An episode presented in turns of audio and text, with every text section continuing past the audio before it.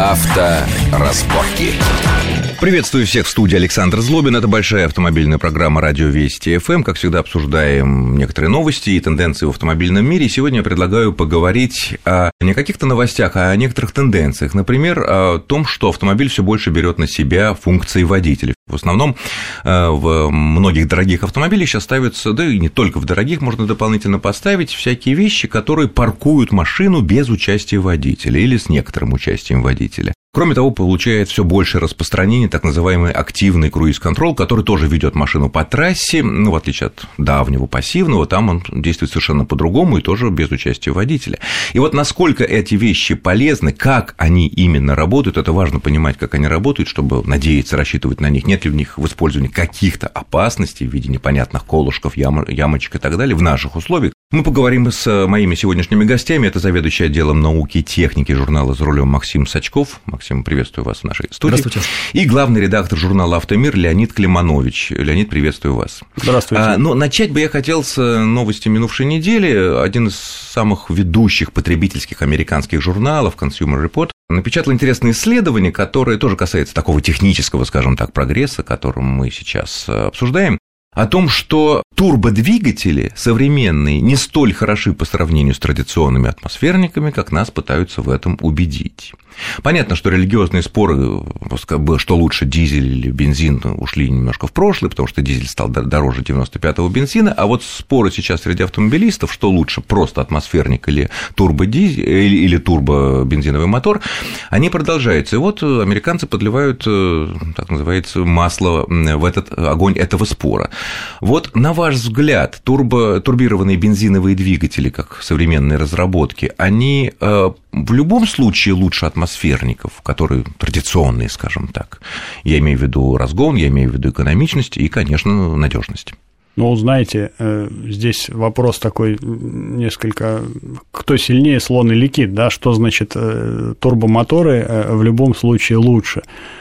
Ничего нет в любом случае лучше, чем что-то другое. Но это более новая разработка. И... Да, я объясню просто в чем дело. На самом деле сегодня турбодвигатели э, стали дешевле, чем атмосферные моторы. Я по этому поводу общался с инженерами BMW, они же в свое время, что у BMW все моторы атмосферные, это была такая своего рода религия. То есть они дольше всех держались? А, ну, почти, да. Значит, а потом вдруг у них прям пошли целая линейка турбодвигателей. Я говорю, а что, почему, что вас заставило? Он говорит, ну, смотрите, например, наш двигатель V8, это V8, он дороже, чем э, шестерка э, турбированная. Почему? Потому что V8 это две головки там блока и так далее, а потом э, добиться тех же экономич... Э, показателей экологичности, экономичности сложнее, потому что нужно придумывать системы там, регулировки фаз газораспределения, все это становится все сложнее, все, там все тяжелее и так далее. А добиться этого при помощи турбины стало гораздо проще. Но ведь Кроме... турбина еще и несет в себе усложнение конструкции. Так вот, э, я говорю о том, что на, на сегодняшний день турбодвигатель проще, чем атмосферный мотор, который нужно заставить выдать те же параметры по экологичности, по экономичности и так далее. Он получается больше, да, например, мотор V8, очевидно, тяжелее рядной шестерки, ну, сравнимой мощности. Соответственно, нужно усиливать переднюю подвеску, нужно усиливать места крепления и так далее. И так Это все тянет за собой, вот одно тянет другое. А То вот есть... такие вот легенды, которые появились э, с появлением э, массовым относительно турбодвигателей бензиновых о том, что турбина, нельзя выключать машину, пока двигатель, пока турбина не остановится и так далее. И это сейчас уже ушло в прошлое, это все уже байки? Нет, почему? Ну, вот это вот газануть и потом заглушить, что называется, как это вот видели где-то в гонках, там это для другого делается совсем.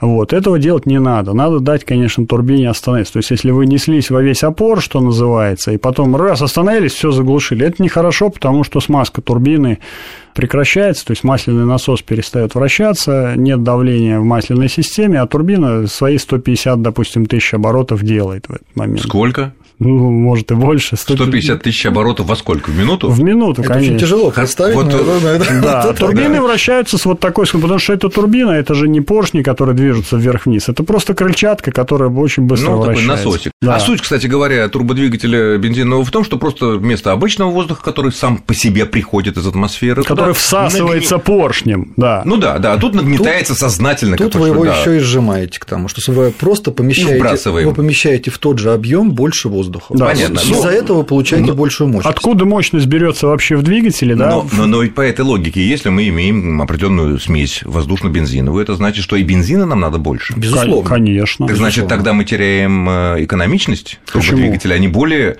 ну как, если, допустим, хорошо, возьмем двигатель, там, не знаю, 1,4, турбированный двигатель современный какой-то там европейской марки, допустим, он будет у нас с вами, ну сколько, ну 140, допустим, лошадиных сил, или возьмем там какой-то современный атмосферник 1,6, который, ну, понятно, инжектор, который будет те же самые 140. Что будет экономичнее? Турбирован. Конечно, турбо. Почему? Турбо. Меньше, Если... меньше потери на всасывание.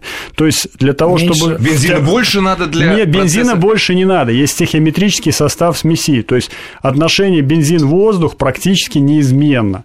Да, на большинстве ну, режимов. Ну, про- если мы в камеру неизменно. даем больше воздуха при помощи Значит, турбины... А так зачем больше воздуха? Мы что хотим? Ну, сколько мы на газ нажали, столько получили. Насколько мы открыли дроссельную заслонку, столько, столько воздуха мы туда и подали. Потому что, ну, понятно, что люди, у которых газ – это кнопка, и положение только нажато до пола или отпущено, они, конечно, да, они начинают рассказывать о том, что вот мотор жрет. А меньше нажимать не пробовал, когда это не Ну, надо. понятно, но это же такие... Смотря да. с чем сравнивать. Мы говорим об экономичности. Вот давайте мы э, как бы отправную точку зададим. Мы что хотим получить? Мы отталкиваемся от э, одинакового объема или от одинаковой мощности? Ну, примерно одинаковой мощности. Если одинаковая да. мощность, то турбо будет экономичнее в первую очередь за счет того, что у вас сам двигатель меньше у вас легче детали. У вас Но можно... их больше? Ну почему их больше? Ну как, ну лишний турбин ну, стоит. Ну, ну турбина, нет регулировки да. фаз, нет да много нет, чего потом нет. просто возьмите, вот опять же теория даунсайзинга, что нужно сделать? Нужно за счет э, меньшего объема получить ту же мощность. То есть у вас была шестерка, а стала четверка. Вот у вас на два поршня меньше, на две детали целых. Представляете, это у вас э, детали, а которые... еще шатуны добавь.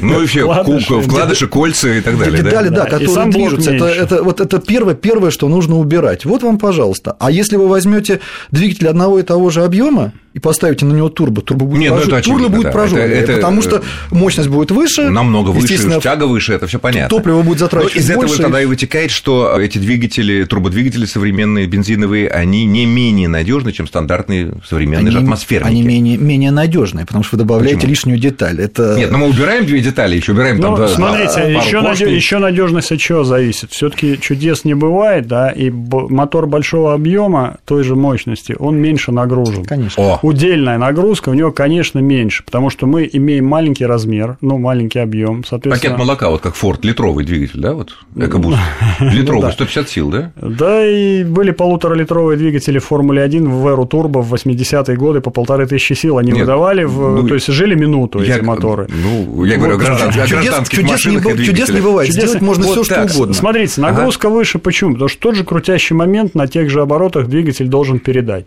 Только этот крутящий момент, условно говоря, распределяется там на 6 цилиндров или на 4, или на большего размера э, поршни, соответственно, там есть место больше под более широкие и мощные вкладыши и так далее. Соответственно, требования давления в камере сгорания, соответственно, э, ниже у атмосферного мотора. Тепловая нагруженность двигателя атмосферного, конечно, ниже. И принципе, с появлением современных материалов, современных масел, прочих современных технологий становится возможным вот уменьшить объем и получить ту же мощность при э, сравнимой, при сравнимой э, надежности. Но при этом э, сравнимая надежность, но э, надежность э, в течение первых там, года, двух, трех, там, может быть, пяти лет жизни двигателя, наверное, сравнимы. Но вот из того, что вы говорите, получается, что в принципе эти двигатели менее долговечны. Да вы нагрузка вы больше. забудьте э, применительно к слову современному автомобилю слово долговечный. Я, я, я понимаю, что кто имеет возможность меняет машину через 3-4 года, Нет. и хорошо сохранившийся том, двигатель, это или плохо, том, это что... проблема второго владельца. Это очевидно. Чаще Конечно. третьего, да. Или ну, третьего, да. да. Хотим мы или не хотим, нас э, обязывают э, каким-то определенным шагам. То есть э, двигатель турбо в ближайшие, через, там, допустим, 5 лет, это уже будет неизбежность, у вас не будет других. Точно так же, как нет атмосферных дизелей. А нет ли какого-то, ну, не заговора, а интереса производителя Безусловно, есть. Потому что это по тем или иным причинам дешевле дело, становится. Дело не в заговоре. И вот, ну, не дело, заговор, дело, а дело, в закон... умысел, дело в законодательстве. Есть такая вещь, как экологические нормы.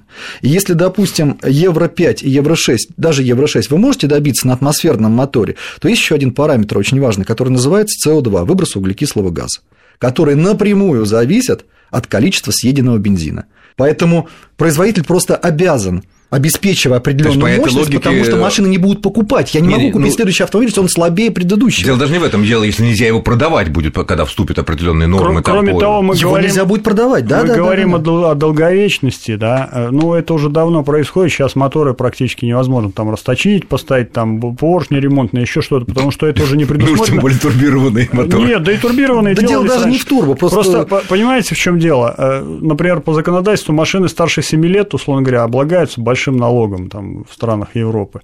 Их там никто не держит. Их продают куда-то, Ну, либо пускают. А у под- нас их не страхуют, а если страхуются безумные деньги. Да, либо тоже, пускают это- под пресс и так далее.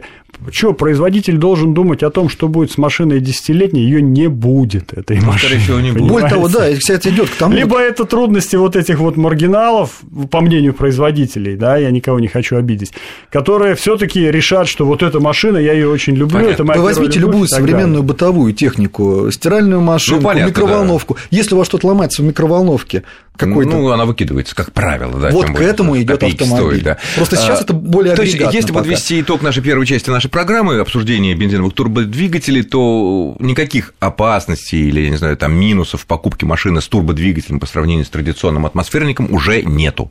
Нет, А конечно. есть только плюс. У меня отличное мнение. Я бы сказал, что если пока у вас есть возможность взять атмосферный мотор, берите атмосферный мотор, потому что обычно автомобиль с турбомотором стоит дороже. Несмотря на то, что в производстве... давайте например, мы тогда еще несколько минут после нашего Давайте, короткого перерыва хорошо. обсудим, э, посвятим вот этим турбодвигателям. Вернемся буквально через несколько минут. Авторазборки.